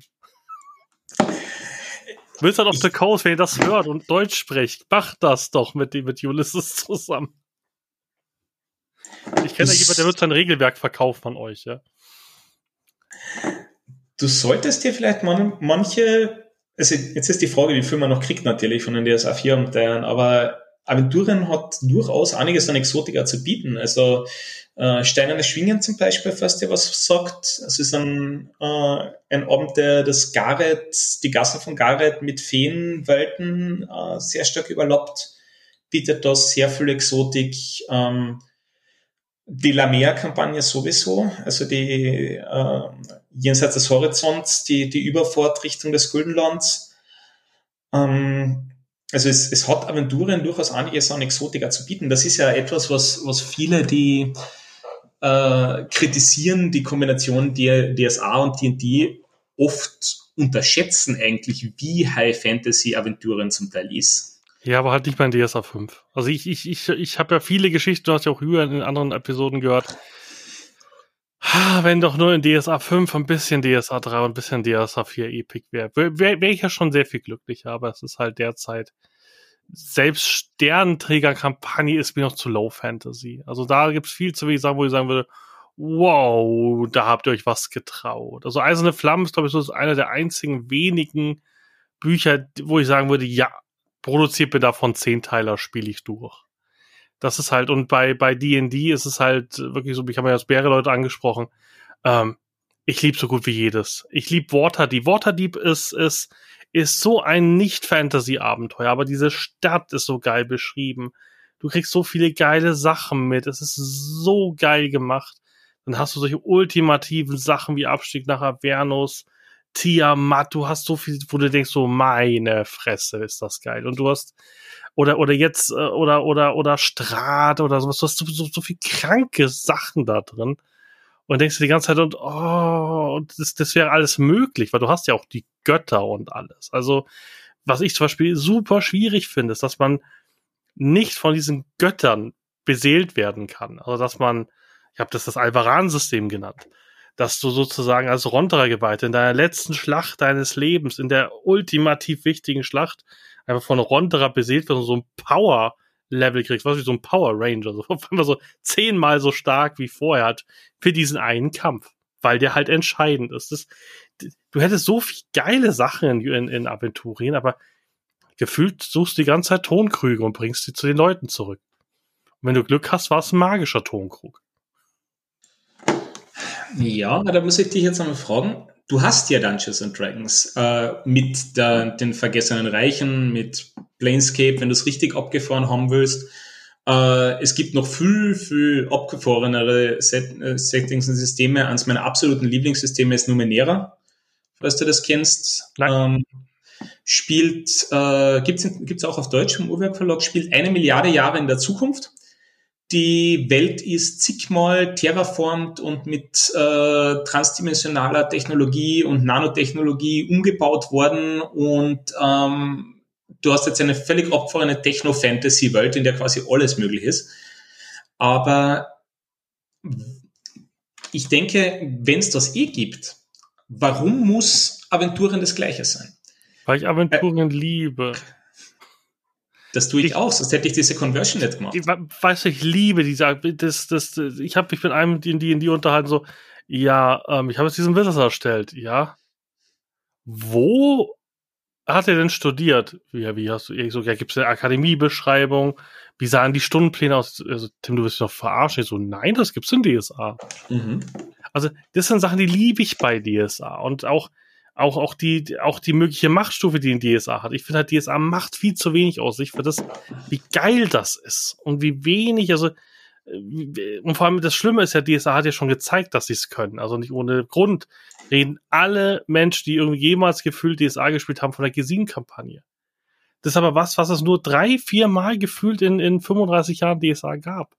Aber wenn doch alle so, so geil davon sprechen und sagen, boah, ja, des Feuers mit meiner Gruppe und die G7, Warum ist denn das so Räuber-Hotsplotches, wenn, wenn, wenn keiner erzählt mir auf Conventions, oh, weißt du, diesen Bauernhofplot, den ich gespielt habe, Tim, über 16 Jahre, wir haben die größten Kürbisse im Kosch gehabt. Das erzählt mir niemand. Jeder erzählt mir, wie geil die G7 war, jeder erzählt mir, wie geil. Das ist doch so, so ein bisschen äh, so, so Selbstverleugnung zu sagen, DSA ist so, oh, so süß und, und knuffig und hotzenplotzig, wenn jeder, mit dem ich spreche, und ich spreche mit ganz vielen Leuten über DSA, wenn mir jeder immer nur diese Kriegsgeschichten von der G7 und sonstigen Sachen erzählt. Weißt du, wie ich meine? Das, das ist das, was mich so irritiert, weil ich glaube immer, das ist immer nur die halbe Wahrheit. Die Leute sehen sich nach Epic in DSA, aber irgendwie trauen sich das nicht zu sagen, weil sonst würden sie ja zugeben, dass es so ist. Die Sache ist aber die, dass äh, ja, es reden viele von der Zeilenkampagne. Sie ist, sie ist auch für uns ja immer noch eine, eine, Wahnsinnserinnerung bis heute. Sie war aber zu ihrer Zeit da wahnsinnig kontrovers. Also äh, Leute haben sich damals furchtbar ausgelassen drüber, wie sehr das Mittelreich zerrissen worden ist. Also genau das, was du, äh, was du anstrebst, immer mit deinem Gare zu brennen, das ist ja damals passiert. Und das hat zu, in, in weite Bereiche zu einem extremen Aufschrei geführt. Ähm, also war auch nicht jedermanns Sache. Und diejenigen, die jetzt noch von der Gezeilenkampagne reden, das sind ja oft die, die absoluten Hardcore-Fans, weil die müssen ja logischerweise auch seit damals dabei gewesen sein, dass sie das alles erlebt haben. Also unsere, unsere DSA-Kampagne damals, allein DSA 4.1, ist insgesamt über fast zehn Jahre gelaufen. Mit Filiason-Saga, Orkkrieg, Simiala-Saga, gezeichneten Kampagne, Myranor-Überfahrt und zig Zwischenabenteuern. Ähm, aber das ist, wie viel Prozent der Leute ähm, haben das wirklich so gemacht? Es, es erfordert ein wahnsinns Durchhaltevermögen, sage ich jetzt einmal, äh, eine Gruppe so lange zusammenzuhalten und, und die Gruppe ist auch nicht immer zusammen geblieben. Also da, das waren ja oft ein Kern von zwei, drei Leuten und dann sind Leute gekommen, Leute gegangen. Ähm, aber nur weil die, die jetzt übrig geblieben sind, diese Geschichten erzählen, heißt das ja nicht, dass alle, die DSA gespielt haben, diese Geschichten auch erlebt haben. Das, äh, hast du auch wieder einen Punkt, hast du auch einen Punkt, ja. Vor allem, weil auch die, die Anforderung daran immens ist. Also äh, diese Kampagnen sind in keinster Weise einsteigerfreundlich. Also ich habe, äh, meine Frau ist damals eingestiegen bei uns in der Gezeilenkampagne auf halbem Weg das war eine Herausforderung, weil was man da an Wissen über Aventurien braucht, damit diese Kampagne einen Sinn ergibt, damit man auch diesen, diesen Hype draus ziehen kann, das ist immens. Das ist eine gewaltige Anforderung. Also da, da muss man sich richtig reinknien und lernen, mehr oder weniger. Also das ist einfach nicht einsteigerfreundlich. Ähm, wir haben das damals machen können, weil wir fünf Jahre davor mit Einsteigerabenteuer, damals Ephados Fluch, immer noch meiner Meinung nach eines der besten Einsteigerabenteuer damals für DSA 4, äh, angefangen haben und das schon langsam hochgearbeitet haben. Und nach fünf Jahren, sechs Jahren, die wir gespielt haben, dann diese Kampagne angegangen sind. Ähm, das heißt, ja, es wäre vielleicht gut, wenn es jetzt sowas für die DSA, für DSA 5 gäbe. Ähm, aber dann finde ich es trotzdem, sollte es bei einer so einer Kampagne verbleiben, weil auch nur relativ wenig Prozent der Spieler diesen Level überhaupt erreichen werden. Wir haben ganz zu Beginn haben wir darüber geredet, äh, Dungeons and Dragons jenseits der 15. Stufe, dass es kaum eine Kampagne in dem Bereich gibt. Schichtergreifend, viele Gruppen erreichen diesen Bereich gar nie. Und das ist bei DSA definitiv das Gleiche. Also äh, ich glaube, dass es, dass Ulysses sich darauf konzentrieren muss, zwangsweise, Abenteuer rauszubringen, die in einem wahrscheinlichen Bereich sein, den eine Gruppe spielen wird.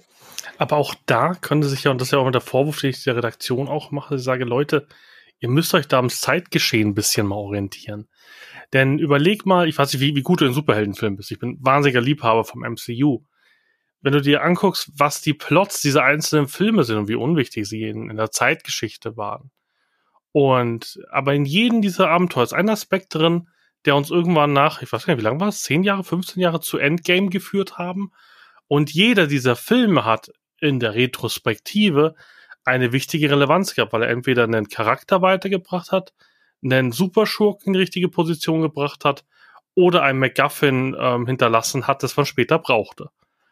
Und das fehlt mir so bei DSA 5. Weißt du, man könnte in jedem Abenteuer, wenn man einen Redaktionsplan hätte, ich gehe, egal wer mir immer sagt, es gibt ihn, ich gehe nicht davon aus, dass es ihn gibt, dass es eine große, eine, große Wand gibt. Du kennst ein bisschen aus der Softwareentwicklung, so das Kanban-Board. Und da ist für jeden, der ein Abenteuer schreibt, egal ob vielleicht Heldenwerk vielleicht nicht, aber jedes Print-Abenteuer, was entsteht, hat einen spezifischen Zweck für diese 15-Jahres-Timeline. weil da eine Person eingeführt wird oder ein Gegenstand oder ein Mysterium, irgendwas, das am Schluss sich, weißt du, dass, dass sich das vollwertig anhör, äh, anfühlt und vor allem es wird dazu bringen, zu sagen, hey, ich will jedes DSA-Abenteuer spielen, weil es hat einen relevanten Metaplot-Inhalt da drin. Egal ob es groß oder klein. Vielleicht wird da ein, ein, ein magischer Zauberstab irgendwo auftauchen. Den, der wird dann verwahrt in Gareth. Und zehn Abenteuer später wird genau dieser Zauberstab geklaut. Das ist für denjenigen, der das Abenteuer spielt und die anderen zehn nicht gekannt haben, ist es halt irgendein Zauberstab, den man zurückbringt. Die anderen sagen so, was, der Zauber? Oh, fuck. Weißt du noch, was das? Oh, nein, weißt du noch, was der dazu gesagt hat? Eieiei, wenn der jetzt in die falschen Hände gerät. Wie cool wäre das für die Spieler? Und das ist das, was für mich so einen Unterschied zu D&D macht. D&D, sage ich immer wieder, ist für mich ein Cheeseburger. Ich liebe Cheeseburger. Ich esse wahr, ich sehe ja nicht unbedingt rund so aus, wie ich aussehe. Ich liebe Cheeseburger. Aber ich würde jeden Cheeseburger in die Ecke schmeißen für ein geiles Drei-Gänge-Gericht bei, bei einem Spitzenkoch. Und der Spitzenkoch war für mich immer DSA, nämlich von den Geschichten, die ich die letzten Jahre gehört habe. Aber gefühlt ist DSA 5 ähm, so ein Auftaugericht von meiner Lieblingsspeise, die ich beim Sternekoch essen würde. Und deswegen bin ich so enttäuscht von DSA 5 immer mehr, weil nichts passiert. Also, außer, dass ich in der Mikrowelle ein Kobe-Steak auftaue. Was einfach nicht schmeckt wie ein Kobe-Steak. Dann esse ich lieber den Burger, weil dann habe ich lieber einmal Spaß mit, mit, mit Tiamat, hab den geilsten Abend der Welt, hab einen ultimativen Drachen vielleicht am Schluss besiegt. Geiles Gefühl. Aber die gibt mir nicht das Gefühl von, von, von, von, von Metaplot, Wobei ich da auch gemerkt habe, es gibt jetzt die Adventure League, heißt sie, glaube ich, die exakt das machen, dass du aktiv am Metaplot von D&D weiterarbeitest. Zumindest, glaube ich, für die Forgotten Realms, wenn ich das richtig verstanden habe.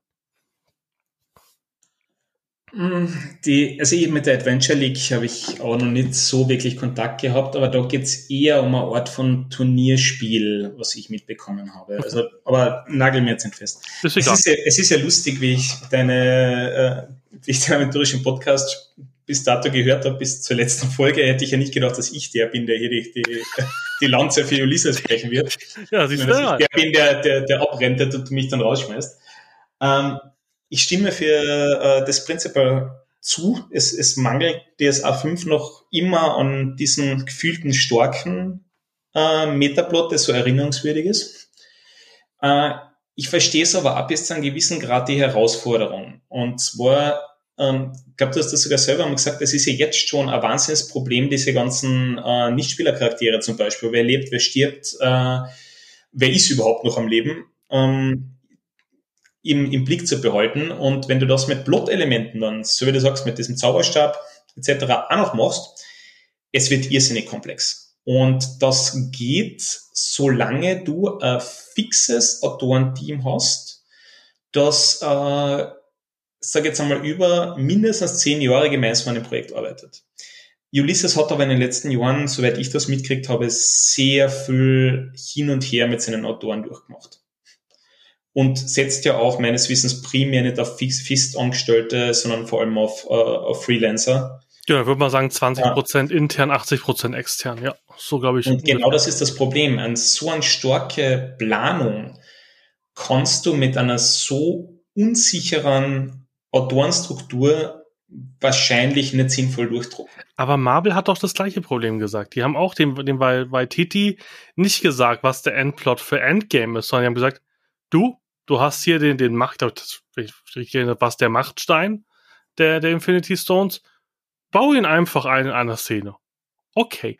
Es gab interessante Interviews mit Kevin Feige, mit dem Mastermind von, von dem MCU die wussten alle überhaupt nicht, was sie tun. Also keiner der Regisseure wusste den Endplan, also sozusagen diese, diese Liste, die da an der Wand hängt bei, bei Kevin Feige im Büro, hinter, den, hinter dem drehenden Regal sozusagen, wusste niemand außer Kevin Feige und vielleicht fünf Leute.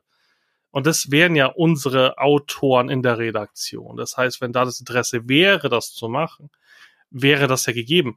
Der Julian, der vielleicht Abenteuer, was weiß ich, in Tobrien schreiben würde, der kriegt nur gesagt, hey, in Tobrien müssen Sie aber übrigens diesen Gegenstand finden, bitte bau den ein. Also ich glaube, das wäre durchaus schaffbar, weil es muss so einer alle Fäden in der Hand halten und die müssten ja fest angestellt bei Ulysses in der Redaktion sitzen.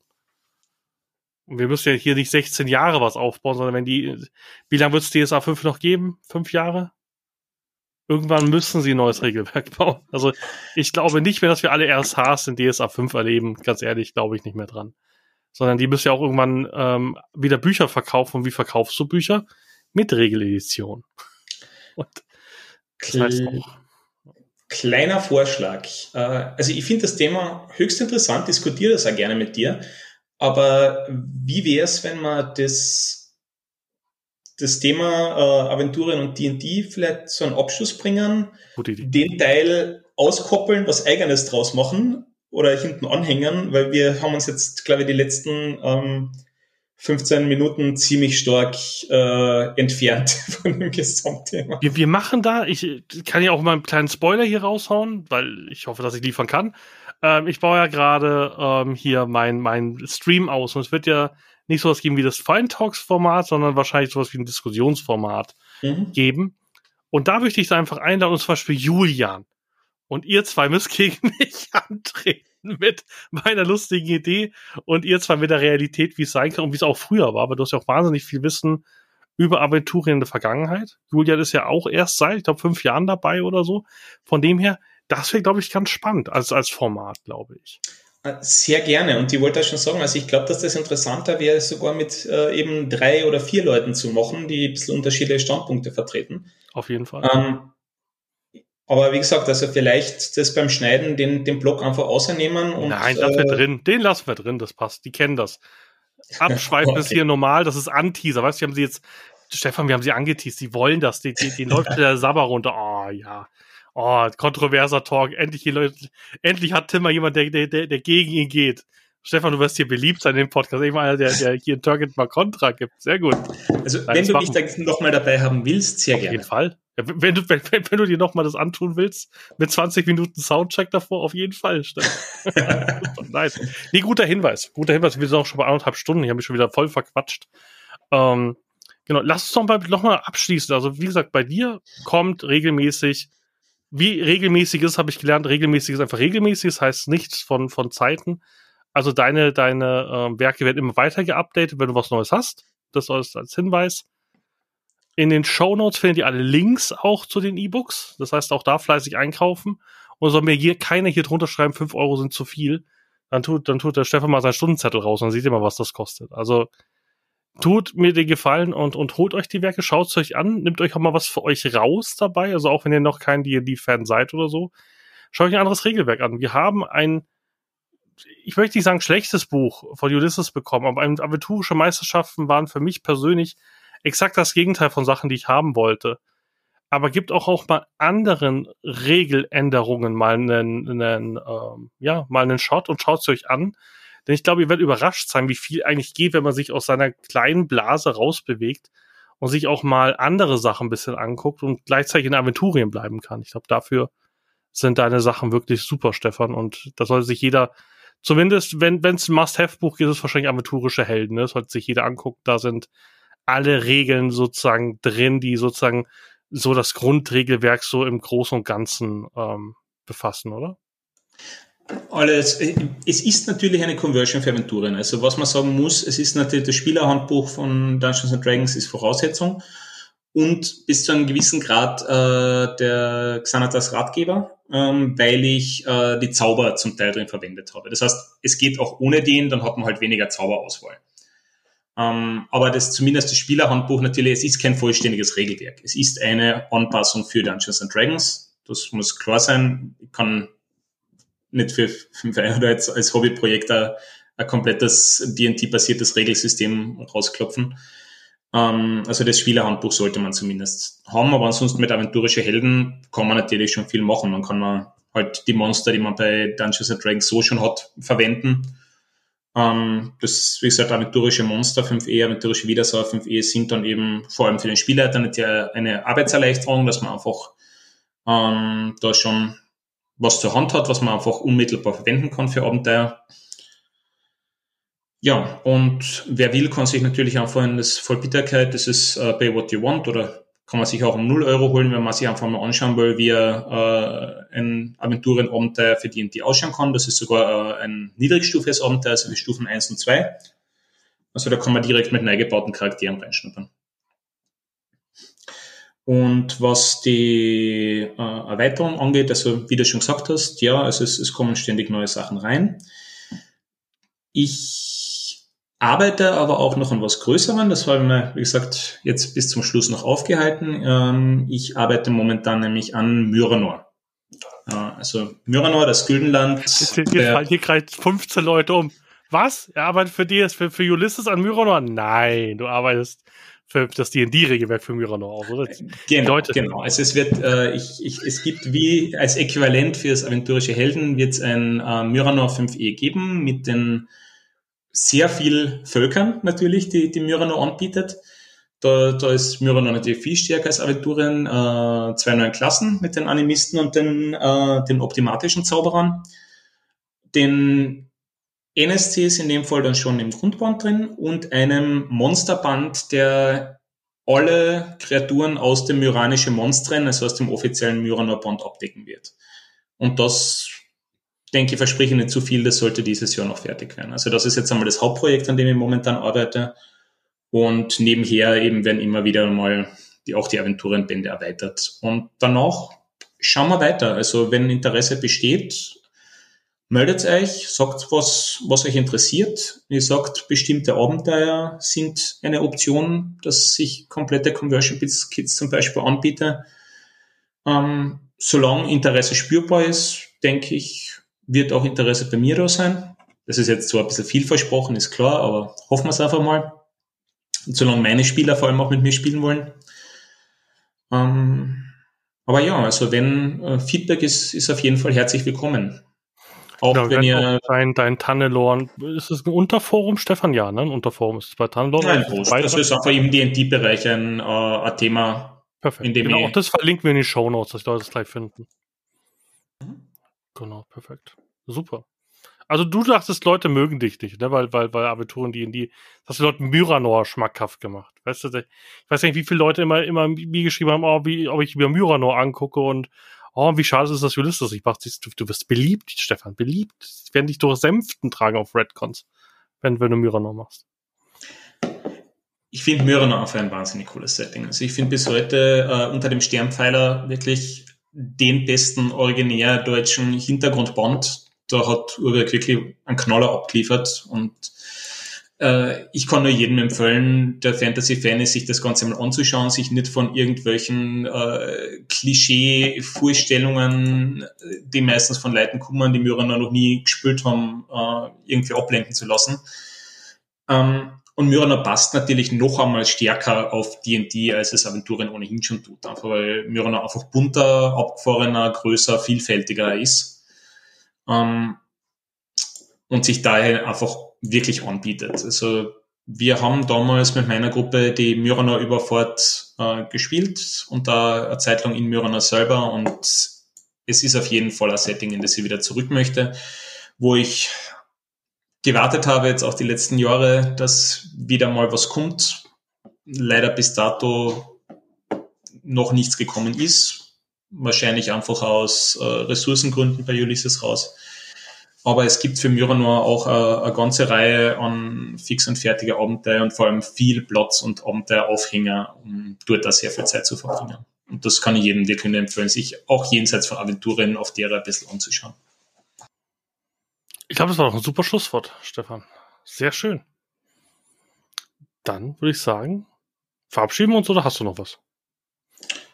Ich denke dabei nicht wenn es konkrete Fragen gibt, wie gesagt, einfach hier zum Podcast als Kommentar dazu oder im Tannelorn oder im äh, Discord von äh, einem Discord-Server des aventurischen Podcasts, schaue ich auf jeden Fall gern rein.